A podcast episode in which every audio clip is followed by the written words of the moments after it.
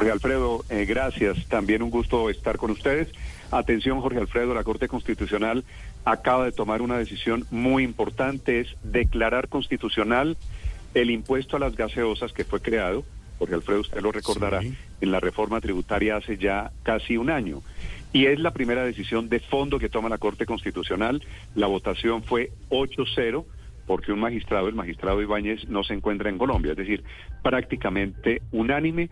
La decisión es que se privilegia la capacidad entre otras cosas, de crear impuestos no solamente con argumentos fiscales, sino también por razones de salud pública, que es básicamente lo mismo que había hecho la Corte Constitucional cuando crearon esos impuestos castigando, Jorge Alfredo, el impuesto al tabaco por razones de salud, por razones de salud pública.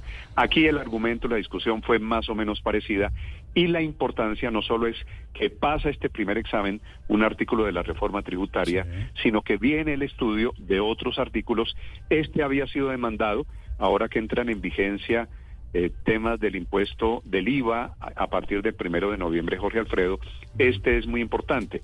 ¿Por qué solo a las gaseosas? En, realidad es, impuesto a las gaseosas y a las bebidas azucaradas, por una razón, Jorge Alfredo, y es que este fue el único artículo demandado en este, en este ah, acápite, en este eh, párrafo de la reforma, tributaria. El demandante el demandante es el constitucionalista Juan Manuel Charri, que no logró, que no gana la demanda, pero, pero dio origen sí a una muy interesante batalla ideológica, intelectual, técnica y, y, también política en la Corte Constitucional. En conclusión, Jorge Alfredo, la Corte Constitucional emitirá más o menos dentro de una hora un comunicado extraordinario declarando constitucional este artículo, repito, que crea un gravamen extraordinario para quienes están en la técnica jurídica, estos son los famosos impuestos piguvianos.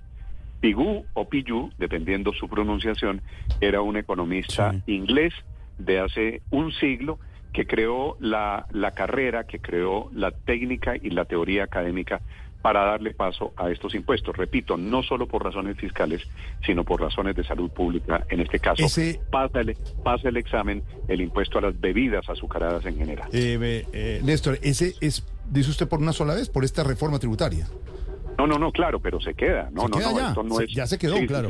Queda aprobado con la reforma y se queda. Sí, la única manera de que no se quedara era si se hubiese caído aquí en el examen de constitucionalidad en la Corte y no es el caso. Ahora, Jorge Alfredo, con esta noticia abra, abra el compás porque vienen decisiones de la Corte Constitucional de aquí a diciembre, ya no solo sobre el tema de gaseosas, sino por ejemplo impuesto al patrimonio, el impuesto sobre tasas que se crearon a las empresas, a las electrificadoras, el tema de las, del, impuesto al carbón. Todos esos exámenes son los que está adelantando la Corte Constitucional y el de hoy es el primer examen que es en favor del gobierno y seguramente vendrán discusiones alrededor de los otros impuestos en la Corte.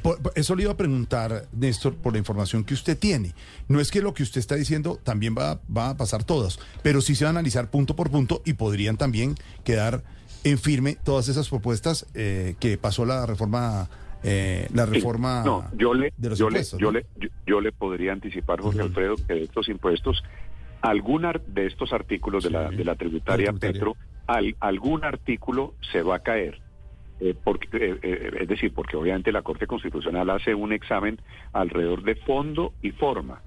Este lo ganó, este round de hoy lo gana el gobierno, pero vendrán otros exámenes y no necesariamente todos van a ser a favor del gobierno y son muchas las demandas obviamente muchos los intereses que tocó esa reforma tributaria. y que ahí ajustaría de todos modos los ingresos esa reforma tributaria si se llega a caer el impuesto. Entonces, son unas cuentas que tiene el gobierno y otras que se dan. Eh, claro, este tema de hoy no recoge mucha plata. Mm. Eh, creo que el cálculo de lo que recoge por el impuesto a las gaseosas era más o menos 300 o 400 mil millones de pesos de, de una reforma tributaria que recogió, acuérdese usted, 16 o 17 billones de pesos. Así que esto es un recaudo relativamente menor. Pero el mensaje que envía la Corte es, por razones de salud pública, sí se pueden crear impuestos en Colombia. Claro, de salud pública, y es ya la primera vez, como dice usted, dice, un golpe a las bebidas azucaradas de las gasosas que nunca había pasado. Recordemos que varias veces ha pasado ese proyecto y se ha quedado Néstor. Sí, sí, y obviamente la industria de, del azúcar, la industria de las gaseosas, estaba muy pendiente de, de esta decisión. Y, y, por supuesto, es una decisión que castiga el consumo. Si usted se acuerda, la discusión por esta época hace un año es que las gaseosas están en la canasta familiar y esto encarece, a pesar de las banderas ideológicas políticas del gobierno Petro, esto encarece el consumo de la gaseosa, pero se trata de eso, de privilegiar por un lado el tema de salud y por ahí derecho recoger una plata que, que, también necesita el gobierno. Ahí está la noticia, don Felipe Zuleta. Eh, como hablamos con don Néstor Morales, con lo de la reforma tributaria, a bebidas azucaradas y a gaseosas quedan firmes impuestos, señor.